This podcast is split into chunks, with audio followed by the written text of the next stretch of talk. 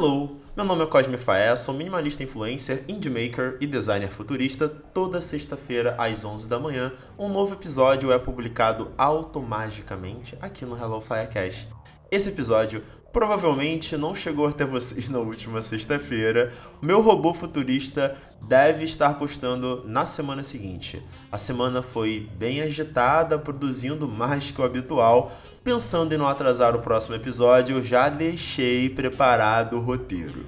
Além de produzir mais do que habitual, parte dessa semana eu fiquei de Dog Hero da Eva, a cadela mais carente desse Brasil. A Eva é da nutricionista Mila Moraes, que gravou o episódio 18 comigo sobre o meu mapeamento genético e minha dieta futurista.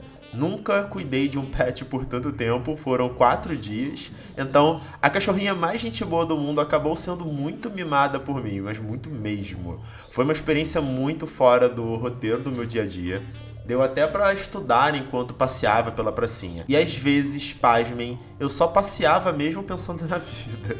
Às vezes esqueço sobre a importância do ócio que falo no episódio 9 aqui do Hello Firecast.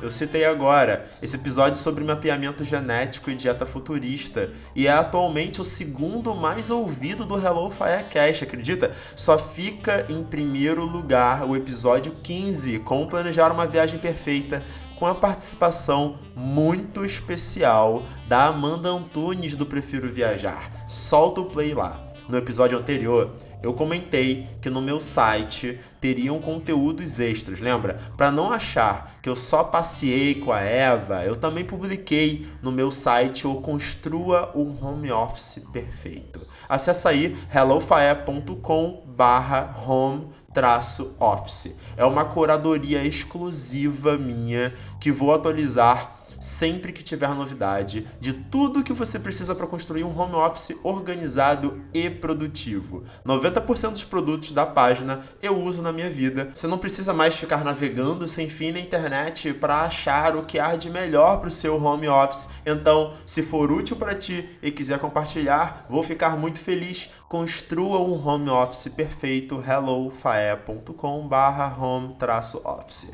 Ou vai no link da bio do meu Instagram, que é bem mais rápido rápido. Tá a descrição também no episódio que está sendo publicado agora. Muito que breve irei anunciar novas páginas interessantes, que nem essa, e conteúdo extra no hellofae.com. Então, tenho observado o quanto entramos num hábito como profissional de estar sempre correndo atrás de conteúdo da nossa área. Há anos eu era assim. Mas percebe que na frase tenho que correr atrás de aprender algo X, o que ela tem de errado? estar sempre atrás, nunca à frente do que deveríamos conhecer. Depois de bons anos atuando como profissional, eu acredito muito mais em outra abordagem: construir uma rede de conhecimento não linear que sirva de atributo para minha formação.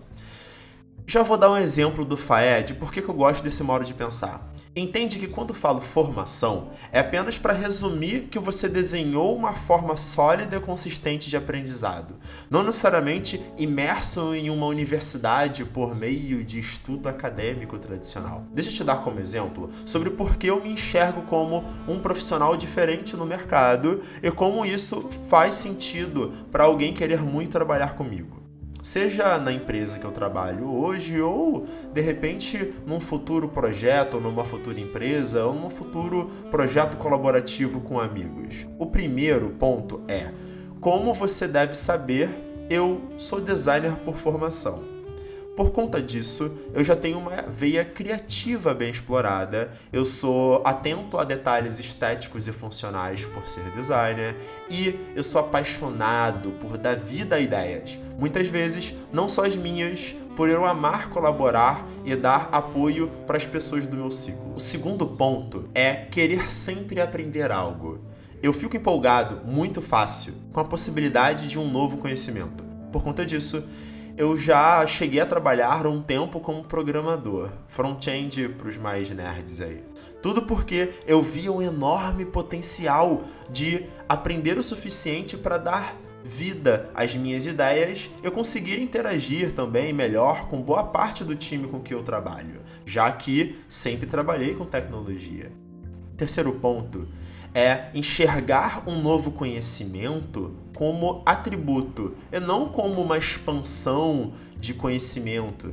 Não me entenda mal, sugerindo que você nunca deva aprender algo mais aprofundado sobre sua área principal, mas estudar algo adjacente como atributo tem mais a agregar a você como profissional. O que torna você um profissional multidisciplinar no mercado? Eu me destaco, por exemplo, no mercado porque eu já acumulei tanta experiência bacana e consigo ajudar qualquer time a construir produtos incríveis. Já trabalhei e participei de forma aprofundada em marketing, gestão de pessoas, processos, programação e por aí vai. Em tempos atuais, eu gostaria de contratar alguém que tenha estudado, por exemplo, ciência de dados ou cinema só pela curiosidade de o que, que será que essa pessoa pode trazer de incrível para o projeto que eu estou trabalhando? Mas, de novo, com habilidades adjacentes. Obviamente, eu preciso de bastante profundidade na habilidade principal. Eu aprendi a gostar demais sobre finanças pessoais e logo em seguida comecei a estudar mais profundamente sobre economia e fui expandindo o meu conhecimento para matemática financeira e mercados globais.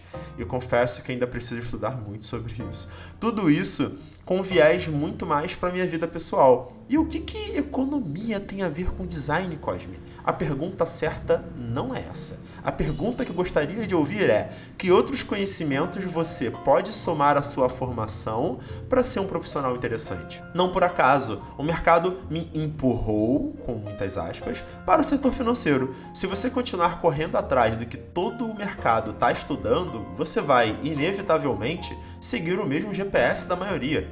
Eu, particularmente, não quero ser a média. Eu quero sempre estar acima disso. Com o passar do tempo, a busca por conhecimento não se torna um martírio, se torna algo natural e prazeroso, como qualquer hábito. E num paralelo com nossa vida social, sabe quando você não consegue uma conexão legal com uma pessoa porque ela é desinteressante para você?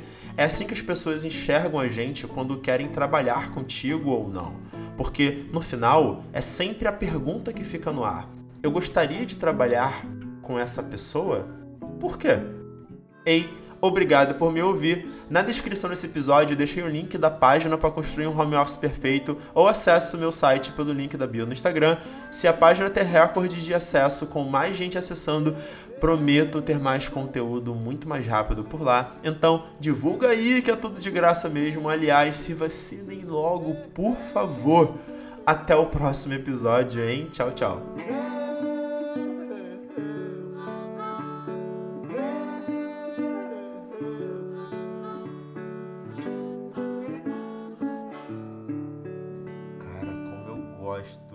Gravar esse podcast. É sério.